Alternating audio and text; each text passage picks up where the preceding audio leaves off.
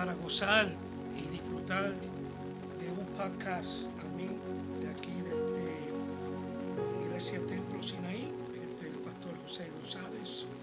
Eh, aquí hoy vamos a traer el podcast que habíamos prometido de continuar la tercera parte y bueno, posiblemente hoy podemos terminar y resumir un poco mejor que las últimas dos ocasiones. Todavía estamos en el libro de Efesios, capítulo número 4, donde estamos en la base de la unidad del Espíritu. Y la semana, o sea, la última vez que estuvimos hablando, nos quedamos resumiendo un poco sobre una esperanza. Y hoy queremos simplemente terminar eh, dándole un poco de información, eh, resumiendo lo que más podamos en este día para que así podamos traer un podcast nuevo con otro título la semana que viene. Vamos a orar, vamos a darle gracias al Señor Padre en el nombre de Jesús. Te damos gracias, amado Dios, en estos momentos, por estos medios que nos permite, Señor Padre, de estar aquí presente una vez más, Señor, ante tu presencia. Pedimos, Dios mío, que tú te glorifiques, que tu Santo Espíritu administre, Señor, primeramente a nuestras vidas Señor, aleluya, y también aquellos que están conectados. Te pedimos, Señor Padre, que nos dé sabiduría de lo alto y que nos sature, Dios mío, con ese conocimiento en el nombre de Jesús. Amén y amén.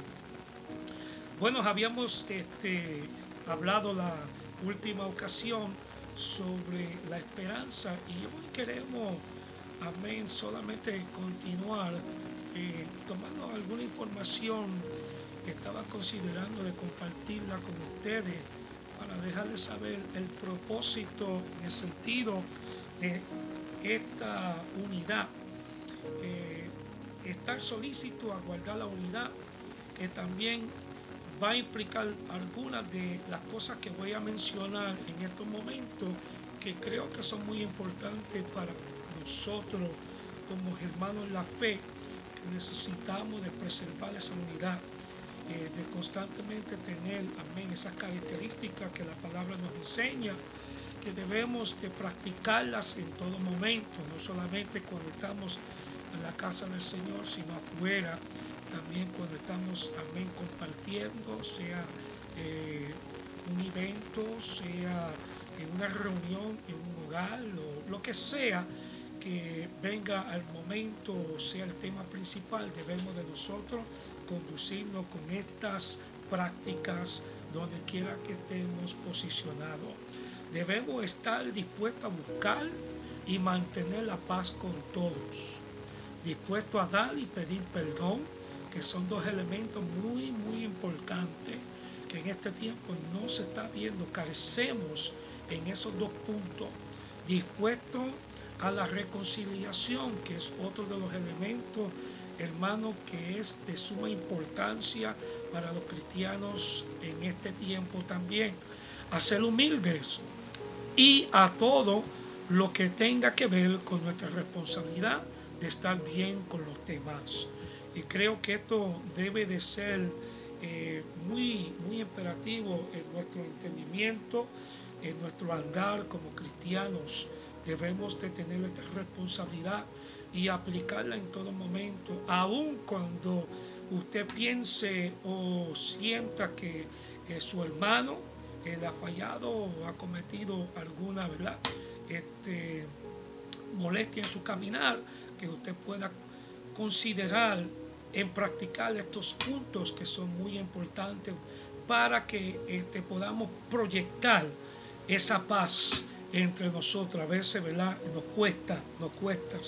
Amén, hermano y amigos que nos escuchan, nos cuesta mucho de poder, este, podríamos decir, eh, tratar de poner en el olvido. Somos humanos y por nuestra naturaleza, hermano, para un ser humano, para olvidar lo que le hicieron, mire, cuesta mucho. Pero para un cristiano, la palabra nos enseña que esa es nuestra responsabilidad y nuestro deber de aplicar estas características amén, para que podamos tener una armonía, amén, y una unidad cristiana, en la manera que Dios la ha diseñado en parte de su cuerpo, es para que todos los miembros trabajen unidos, mostrando así todo lo que implica a estar unido, como las siguientes cosas que voy a mencionar, de ser paciente, bondadoso, perdonadores, amantes de la paz, que tengamos un espíritu de armonía, que podamos restaurar, ser restauradores de buena convivencia, alentadores y también edificadores. Son puntos muy importantes que el apóstol Pablo nos dice que estas cosas son el deber de nosotros que debemos de guardar y manteniendo en estos hechos podemos solicitar en una mejor unidad en el espíritu. Y también cuando estas características estén presentes en nuestra familia, en nuestras congregaciones, entonces podremos decir que estamos viviendo la verdadera unidad en Cristo Jesús. Implicación en ocasiones para nosotros sobre la unidad cristiana nos hace como que nos, nos hace enforzar, enforzar algo en contra de nuestra voluntad. Y aquí tenemos que nosotros tener un espíritu de mejor disposición, de estar dispuesto, de no sentirnos obligados de perdonar, sino de perdonar del corazón. Amén. Amén. Es importante. Usted no puede sentir que usted eh, eh, lo están obligando o se siente obligado para enmendar una relación con este, su hermano en la fe. Sin embargo, es un mandato que nosotros tenemos que ejercer. Y para lograr y mantener una solidad y, y mejor dicho, una sólida unidad en la iglesia, primero es necesario que todo aquello que no contribuya a esta unidad, mire, eh, palabra fuerte voy a decir, a veces hay que desecharlo, pero no, no, no quiero usar esa palabra en un sentido para ofender a nadie, sino en otras palabras podríamos decir, mire, usted no puede permitir que alguien que no quiera que no quiera contribuir al mismo sentir sea una piedra de tropiezo. O sea que nosotros necesitamos entender que bastante nos cuesta a nosotros de tomar esta fórmula en consideración y practicarla para que uno que esté en contra, que se convierta en una piedra de tropiezo, venga a decir lo contrario o este, hacer ¿verdad? Este, una vía imposible para que podamos este, tener una relación un poquito más amplia. También es importante resaltar ¿verdad? que el sentir de nosotros que se hace posible para que nosotros podamos proyectar este espíritu de libertad en el sentido del amor es algo que el apóstol Pablo lo reconoce y lo describe en Colosenses 3:14 cuando dice el vínculo perfecto. Amén. El amor que, mire, sobrepasa todas las cosas. Y a veces nosotros para tener este paz hacemos eh, ciertos esfuerzos en nuestro caminar porque no queremos que lamentablemente nuestros testimonios sean manchados este, contaminado con palabras, ¿verdad? Que gente vayan a decir de nosotros y vayan a exagerar eh, para contribuir en dañar este, nuestro testimonio en una asamblea, en, lo público, en el vecindario, sea donde sea. Bueno, siguiendo, debemos de aplicarnos y debemos de estar dispuestos a ser pacificadores mediadores y reconciliadores, proporcionando la paz y la unidad entre los demás en todo momento. No importa, mire, si en el sentir de, la confrontación eh, se levantó una calentura, un argumento, un desacuerdo, trate intente de que usted salga con paz, que usted pueda a lo menos traer algo en el sentido para que ese problema sea resuelto.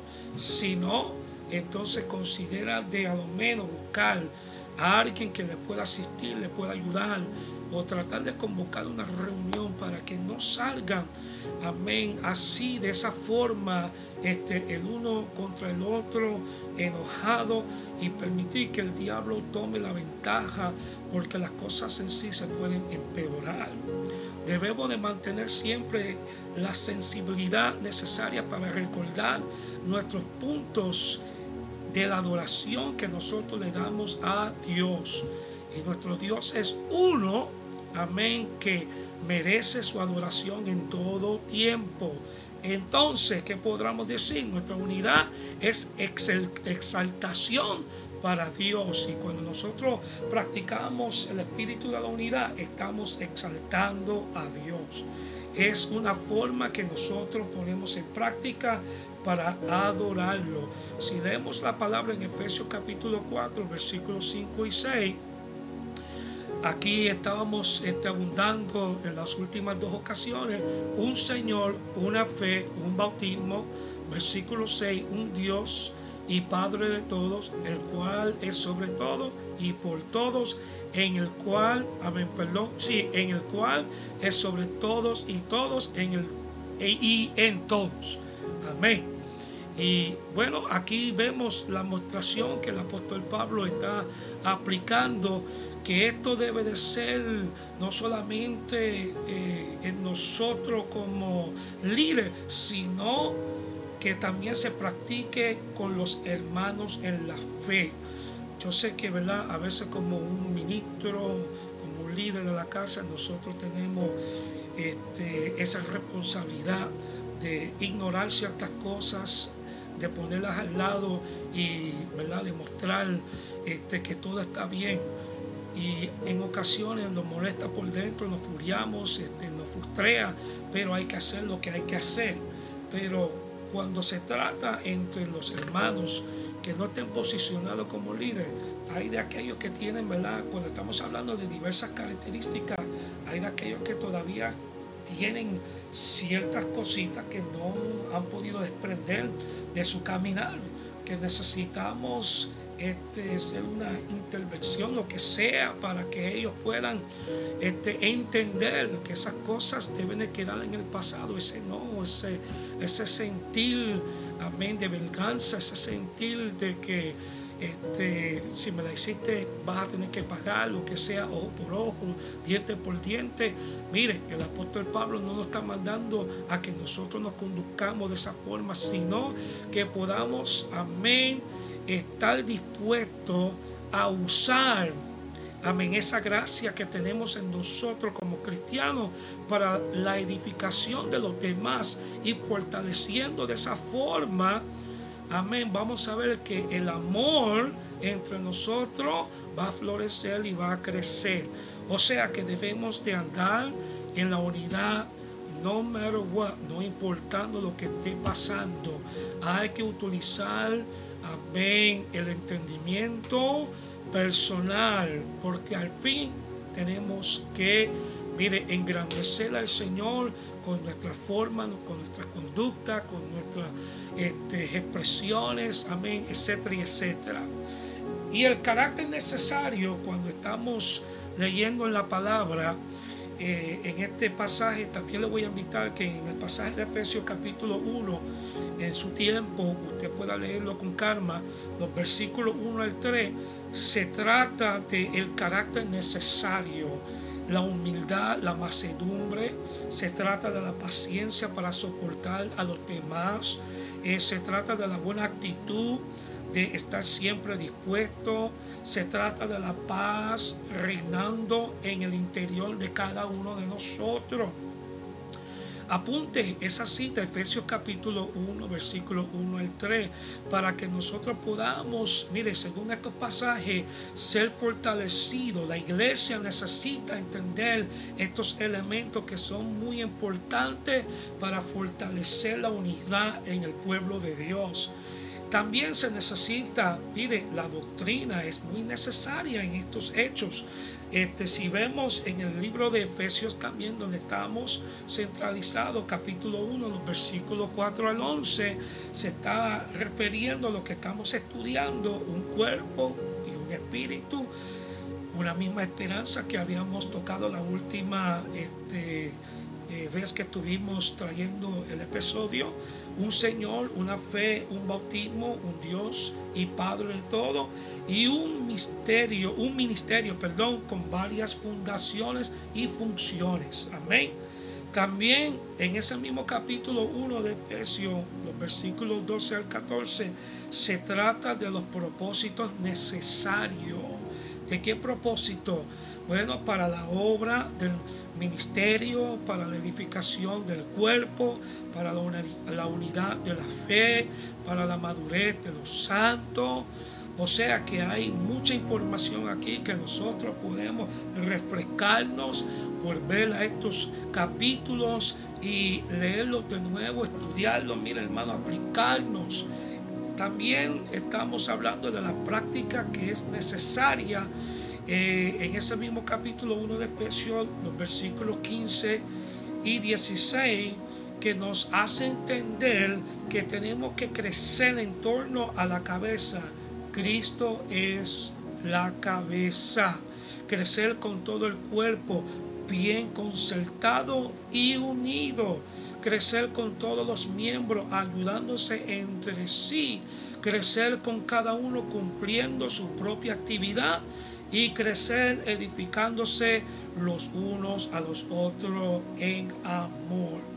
Y si somos un cuerpo, présteme atención, la manera en que debemos andar es en unidad, en armonía y tener un espíritu de coordinación entre nosotros que nos ayude a edificar los unos a los otros que mire, si hay un espíritu de odio, de celo, de envidia, esos espíritus que el enemigo se aprovecha y toma ventaja y intenta que florezcan entre nosotros a través de un argumento, un desacuerdo, mire, que nosotros podamos reprenderlos en el nombre de Jesús, sacudirnos. Mire, y entender que el enemigo, aunque esté detrás de esta cortina, que él no puede tomar el provecho, somos hijos de Dios, somos parte integrante del cuerpo, amén, aleluya, del Señor, y Cristo todavía sigue siendo la cabeza. Habíamos dicho que hay muchos cuerpos, cuando estamos hablando de muchos cuerpos, estamos hablando de distintas iglesias, amén, el cuerpo eclesiástico, pero todo estamos bajo una autoridad. Amén. Puede haber varios concilios independientes, dominaciones, pero al fin solamente hay una cabeza y es la cabeza de la autoridad y nosotros tenemos que someternos, amén, como cuerpo bajo esa cabeza. Y esto implica que es solamente un solo Señor. Y los cristianos debemos de entender esto. Debemos de entender porque el apóstol Pablo fue muy claro acerca cuando escribió para nosotros, sin embargo, solo un Dios, el Padre del cual procede todas las cosas y para quien nosotros existimos, y un Señor, Jesucristo, por medio del cual ha sido creada todas las cosas y por quien nosotros también existimos. Anote esta cita, Primera de Corintios, capítulo 8, versículo 6, para que usted pueda entender un poquito más a profundo. Eh, nadie puede decir Jesús es el Señor, amén, sin entender lo que en sí está declarando. O sea que cuando tú puedes entender que Jesús es su Señor, usted está declarando que Jesucristo es mi Señor. Si Jesús es el Señor, Jesucristo entonces es mi Señor. Entonces yo vengo a tener una relación absoluta, amén, con el que es mi amo, con el, que es mi Señor. Estamos diciendo, amén, que Él es el dueño legítimo de nosotros, el Señor absoluto, amén, de la vida por el tiempo y la eternidad. Mientras estamos aquí y cuando venga a recogernos, también, aleluya, Él es nuestro amo. Y la palabra Señor aquí significa tener poder y autoridad. Dos puntos muy sobresalientes, aleluya, que tenemos que nosotros ser sumisos a su poder y a su autoridad. Y se trata, amén, aleluya, que Dios es el maestro, el propietario y él puede referirse, amén, a ese título absoluto de la divinidad como en la representación, aleluya, gloria a Dios de su deidad. En nosotros tenemos que entender que esto significa eh, eh, estar completo en las bases, amén, de quién es Cristo en nosotros, aleluya, y cuál es su propósito amén, que fue enviado para cumplirse en el caminar de aquellos que quieren entender y recibirlo como su único y exclusivo Salvador. Amén. Y cuando usted, amigo que me está escuchando en estos momentos, o aquel que ¿verdad? se ha apartado, se ha aislado, está, no sé, este, a sola, distancioso, no sé cuál sea ¿verdad? Este, lo que resume de su estado de vida en estos momentos, pero usted tiene que reconocer que cuando usted abre su corazón, ya usted no pertenece al mundo, y si abre su corazón a recibir a Cristo, mire, Él viene siendo el dueño, amén, de su vida o sea que ya esas cosas, como dijo el apóstol Pablo, en el pasado pasan.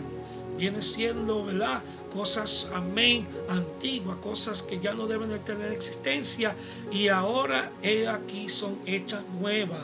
Amén, pero para que usted pueda entender ese concepto y tener esa nueva relación con Cristo Jesús, usted tiene que ser el primer paso, ese compromiso para ir a Dios, usted tiene que ir primero a Jesús. Amén. Y como Señor, Cristo Jesús tiene el derecho soberano para ser nuestro dueño absoluto en nuestras vidas. Amén. Mire, Él murió en la cruz del Calvario y pagó su totalidad. Nuestro pago, amén, aleluya, fue a precio de sangre para perdonarnos de nuestros pecados. Él nos ha redimido y ahora es nuestro dueño. Él nos compró. Anote esa cita si no la anotó anteriormente. Primera de Corintios 6:20.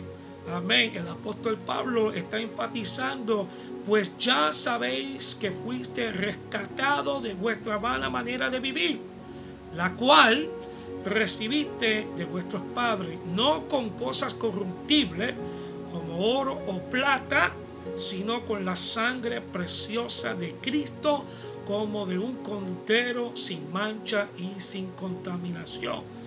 Anote primera de Pedro capítulo 1 versículo 18 al 19. Ahora usted puede declarar, después, amén, de ser convencido y tener esa convención, usted puede declarar que ahora tú perteneces a Jesucristo, Él es mi maestro y ya no soy un esclavo, ¿ok?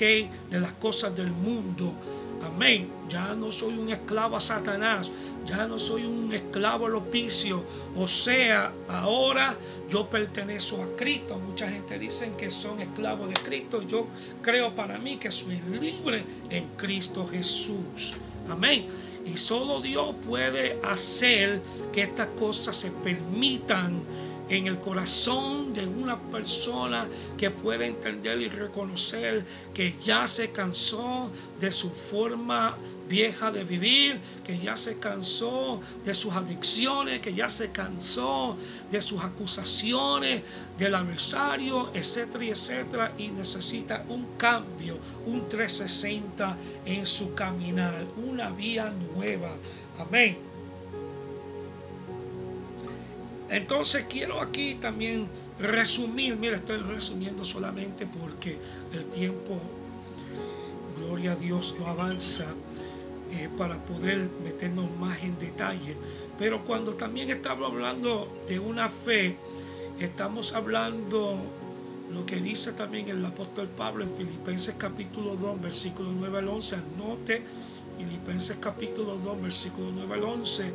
Por eso Dios también lo exaltó sobre todas las cosas y le dio un nombre que es sobre todo nombre, para que en el nombre de Jesús se doble toda rodilla de los que están en el cielo, en la tierra y debajo de la tierra, y toda lengua confiese que Jesucristo es el Señor para gloria de Dios Padre. Amén. Y nosotros vivimos bajo este concepto, vivimos, amén, con esa fe de entender que nosotros, mire, hablamos eh, declarando, conociendo que las cosas están hechas. Amén. Cuando nosotros todavía no vemos, cuando nosotros todavía, ¿verdad? No hemos podido ver el florecer o la respuesta o lo que en sí va a resultar en el día de mañana, nosotros practicamos con un vocabulario de fe. Estamos hablando con certeza, con seguridad y a la verdad esto debe de ser en todo momento parte de eh, el expresar de un cristiano cuando está perrado a este caminar de que podamos, ¿verdad? Como dice la palabra eh, en Romanos 3:24, que ya aceptamos la palabra de Dios cuando decimos la justicia de Dios por la fe en Jesucristo. Disculpe, es para todos los que creen. Somos justificados gratuitamente por su gracia mediante la redención que es en Cristo Jesús. Anote esa cita, Romanos 3:24. Y bueno, eh, cuando podemos entender también lo que la palabra nos enseña a nosotros, eh, el apóstol Pablo nos demuestra aquí también con un entender que la fe de nosotros descansa en Él. La fe de nosotros reposa en Él.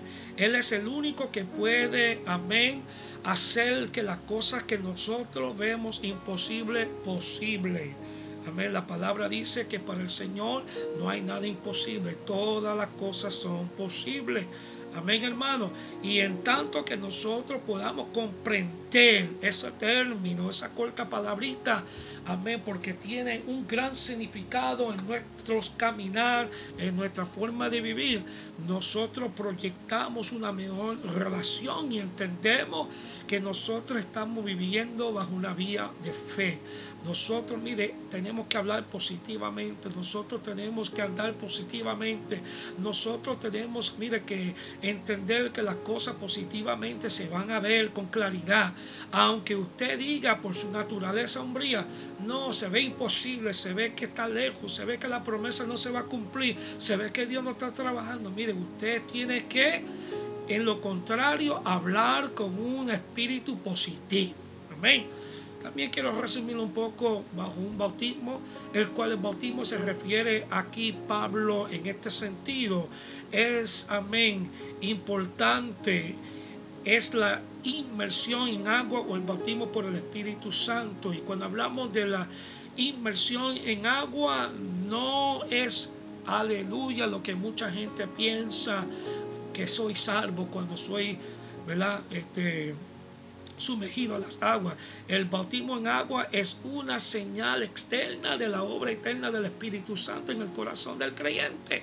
Amén. Y no quiero entrar en mucho profunda, en un, en un punto muy profundo sobre esto, porque esto usted puede ir a la palabra del Señor y entenderlo, leerlo y aplicárselo.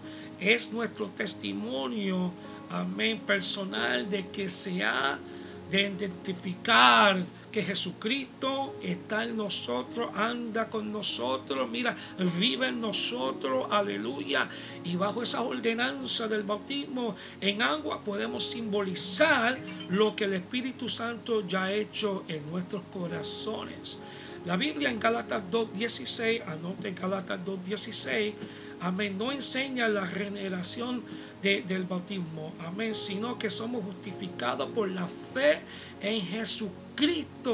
Y también en Gálatas 3:26 nos enseña, porque todos soy hijo de Dios por la fe en Cristo Jesús.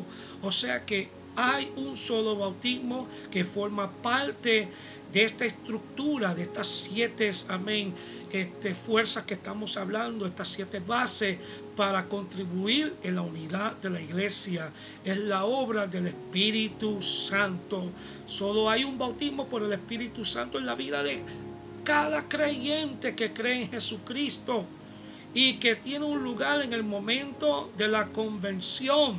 Aleluya, cuando usted aceptó a Cristo como su único y exclusivo Salvador. Y ese bautismo se va a realizar en ese momento de la salvación para que usted pueda ser parte integrante, aleluya, de esa gracia. Eh, búsquese también en 1 Corintios capítulo 12, versículo 13 el bautismo del Espíritu Santo es cuando el Espíritu Santo pone al creyente, amén, aleluya, en esa posición, nos integra, nos hace parte, amén, aleluya, del cuerpo de Cristo. Antes, cuando usted andaba en su momento de soledad, en sus momentos apartados, o sea, desconocido, desubicado de un conocimiento cristocéntrico, a usted recibido, mire, el Espíritu Santo viene a residir adentro de usted y lo une al cuerpo de Cristo. Ya usted no pertenece, amén, ya ese contrato, eh, ese pacto antiguo, esa formación antigua eh, de su vía pecaminosa en el mundo, mire, ya no debe de tener existencia. Ahora usted pertenece al cuerpo de Cristo y Cristo viene siendo la cabeza que ahora lo guía usted. Antes tenía muchas cabezas que lo guiaba usted. Y sobre todo el enemigo era el que dirigía todas esas cabezas, pero ahora tienen una sola cabeza y usted tiene la responsabilidad de ser sumiso, amén, aleluya, y responder a esa sola cabeza. También Romanos 6.3 nos enseña, amén, aleluya, bautizado en su muerte.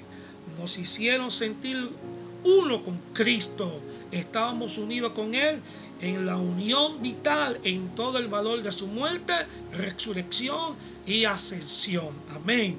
Y también le voy a dar una cita, Romanos 6, capítulo, o perdón, ya se lo había dicho, léase los versículos 3 al 5 para que tenga un conocimiento más amplio. Un Dios y Padre de todos los creyentes. Yo estoy yendo aquí a la volada porque quiero terminar hoy. La Biblia dice que tenemos la unidad de la iglesia porque hay un solo Dios y Padre de todo, el cual es sobre todo y por todo en todo. Eso, amén, lo habíamos leído en Efesios 4, 6. Dios es el Padre de todos los creyentes verdaderos. Él es nuestro Padre, aleluya, espiritual. ¿Cuántos pueden darle gracias al Señor? Yo soy un hijo de Dios por el nacimiento espiritual, por mi vía. Amén, aleluya. En el espíritu, por mi vía, aleluya. Gloria a Dios que ahora soy diferente. No soy esa vieja criatura, aleluya, que antes, mire, andaba este, contaminado, andaba, bueno, desagradablemente, este, en forma que no vamos a mencionar porque no queremos consumir el tiempo en eso. Usted sabe cómo usted estaba. Y ahora que usted ha sido transformado y está sirviendo al Señor, rindiéndole culto, perseverando en su camino, usted reconoce que solamente hay un Dios y Él es el Padre en todo, en todos nosotros como creyentes que creemos. Aleluya. La Biblia es muy clara acerca de cómo Amén. Nosotros tenemos que convertirnos en un miembro de la familia de Dios para que podamos entender. No es porque eh, hemos sido creados por Dios o nacido, ¿verdad? En un estado físicamente, como muchos, ¿verdad? Tienen la tendencia de, de torcer esto, sino porque ahora, mire, nosotros vinimos a ser parte integrante de una familia espiritual. Cuando tú vienes a Cristo Jesús, ahora tú eres parte integrante de una familia espiritual. Amén. Dice la palabra del Señor el libro de Juan, capítulo 1, versículos 12 y 13, para que usted ponga, amén, en sus notas estos versículos, mas a todos los que los recibieron, a quienes creen en su nombre, les dio potestad de ser hechos hijos de Dios. Estos no nacieron, amén, de sangre, ni por voluntad de carne, ni por voluntad de varón, sino por Dios en el sentido de que ahora usted, aleluya, está viviendo bajo el concepto espiritual nos convertimos, amén, como había dicho anteriormente, en un miembro de la familia de Dios por la fe personal en Cristo Jesús. Amén. Y bueno, aquí terminando, amén, dándole gracias al Señor porque podemos, amén, entender que ahora yo voy marchando voy andando, eh, voy fortaleciéndome, aleluya, bajo esta autoridad. Gloria a Dios que un día, mire, me va a llevar a la perfección. La perfección, aleluya, no se va a conseguir aquí en la tierra. Por más que usted intente, por más que yo intente, no se va a conseguir aquí, pero una cosa sí le puedo decir y con esto termino, que es necesario que nosotros practiquemos, amén, aleluya, ese espíritu de la unidad para que podamos alcanzar ya pronto, ya pronto, por fe, por fe, amén, aleluya, estamos expresando por fe, gloria a Dios por la autoridad que reside en nosotros, que ya pronto vamos a alcanzar ese vínculo, amén, esa perfección en Cristo Jesús. Gloria a Dios en el reino de los cielos. Fuimos creados perfectos, pero el pecado, mire, nos desubicó de la perfección. Nos, mire, nos, desvió, aleluya, de esa vía perfecta. Y bueno, lamentablemente, como habíamos dicho en algunos de los episodios, no sé si fue el primero o el segundo, cometimos, amén, o habíamos cometido y todavía cometemos infracciones. Gloria a Dios por nuestras formas que a veces nos conducimos, eh, nuestras características que lamentablemente no agradan a Dios en nuestro comportamiento, en nuestros esfuerzos. En ocasiones, ¿verdad? Tenemos la tendencia como humanos de sobreexagerar en algunos motivos que no deben de alcanzar a un clima donde debe de causar en nosotros Mire hermano, un espíritu de rebeldía, un espíritu de ser desobediente, sino que cuando usted siente que va a llegar a esa, A ese, a ese sentir, a ese clima, usted debe de reprenderse uno mismo, pedirle perdón al Señor. Mire, vuelva de nuevo, aleluya, practicar. Gloria a Dios de presentarse al altar del Señor. Amén. Una de las cosas que la iglesia en este tiempo no está practicando. La iglesia tiene que volver de nuevo a practicar, aleluya, ese sentir. Yo me recuerdo cuando eh, en mi pasado eh, me recuerdo cuando me estaba criando en el Evangelio en aquel entonces, mire, el altar se llenaba, el altar se llenaba de gente que venían con ese ¿verdad? sentir de reconciliarse, con ese sentir de pedir perdón. Cuando eran cultos de oraciones, los altares estaban llenos, la gente venía trayendo, mire, la condición por la cual lo tenía turbado, eh, lo tenía, ¿verdad?, en formas negativas. Eh, practicando cosas que no agradaban a Dios y lo traían al altar y mire hermano, ahí depositando en las manos del Señor en ese altar, se desprendían de esos asuntos, se desprendían, amén, de esa forma que lo tenía, este, no sé, este, usted que puede, ¿verdad? Este, volver a reconocer ese pasado en forma que lo tenía eh, enojado, eh, en forma que lo tenía, ¿verdad? Engañándose usted mismo. Eh, y podrían levantarse libremente, descadenado de todas esas penas y recibir fortaleza. Mire, en ese altar, ahí se enterraban se sepultaban esos problemas confiando que Dios estaba en el control y uno se levantaba libremente de esos chugos. Hoy en día no se está viendo eso. Ojalá que la iglesia podría entender la importancia de volver a la oración. El poder de la oración, mire, puede proyectar en nosotros que tengamos un espíritu de unidad, pero un espíritu poderosamente, aleluya, en esta unidad, que nosotros podamos practicar estas siete bases libremente y entender que estos elementos, mire, han sido otorgados a la iglesia de Jesucristo. No a nadie más, y nosotros podamos recibir, aleluya, esa potestad, ese poder, gloria a Dios, ese dunamis que nosotros, amén, aleluya, entendemos que por la palabra está en nosotros y podemos activarlo si solamente somos sumisos, amén, a ese espíritu de unidad que somos llamados a practicar. Dios me los bendiga, Dios le guarde, que la paz del eterno Dios continúe, amén, reposando sobre usted lo suyo.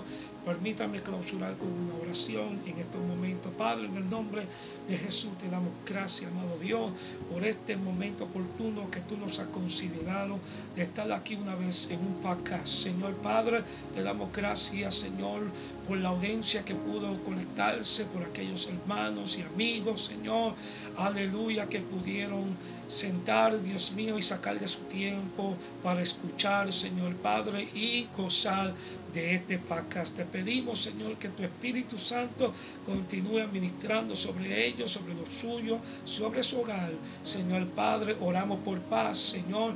Oramos, Dios mío, que tu Espíritu, Señor Padre, se siga moviendo, Dios mío, libertando, Señor, en cada cual, Dios eterno, Señor, trayendo, Señor, aleluya, tranquilidad, armonía, Señor, unión, Señor Padre, y sobre todo, Señor, aleluya, que sean saturados de tu presencia en el nombre de Jesús. Si están enfermos, Señor Padre, te pedimos que tú pases tus manos, Señor, sanadora sobre ellos. Señor, aquellos que están heridos, Señor, pasando por diversos problemas, por dificultades, Dios mío, solo tú sabes cuáles son. Las presentamos, Señor, aleluya, para que tu misericordia alcance su caminar, Dios mío, y Señor Padre puedan recibir, Dios mío, respuesta, Señor Padre, en esta hora, en el nombre de Jesús. Jesús, Señor Padre, en ese nombre que confiamos, Señor, aleluya, que está en control de todo. Te damos gracias, amado Dios. Amén y amén. Muchas gracias, un abrazo y hasta una próxima. Amén, aleluya. Este es el pastor José González, aquí, amén, de nuestras oficinas en la estructura, en el templo Sinaí, de la iglesia, amén, que se ubica, gloria a Dios, en esta casa. Le damos, amén, aleluya, un abrazo, muchas gracias y que puedan descansar. Amén. Buenas noches.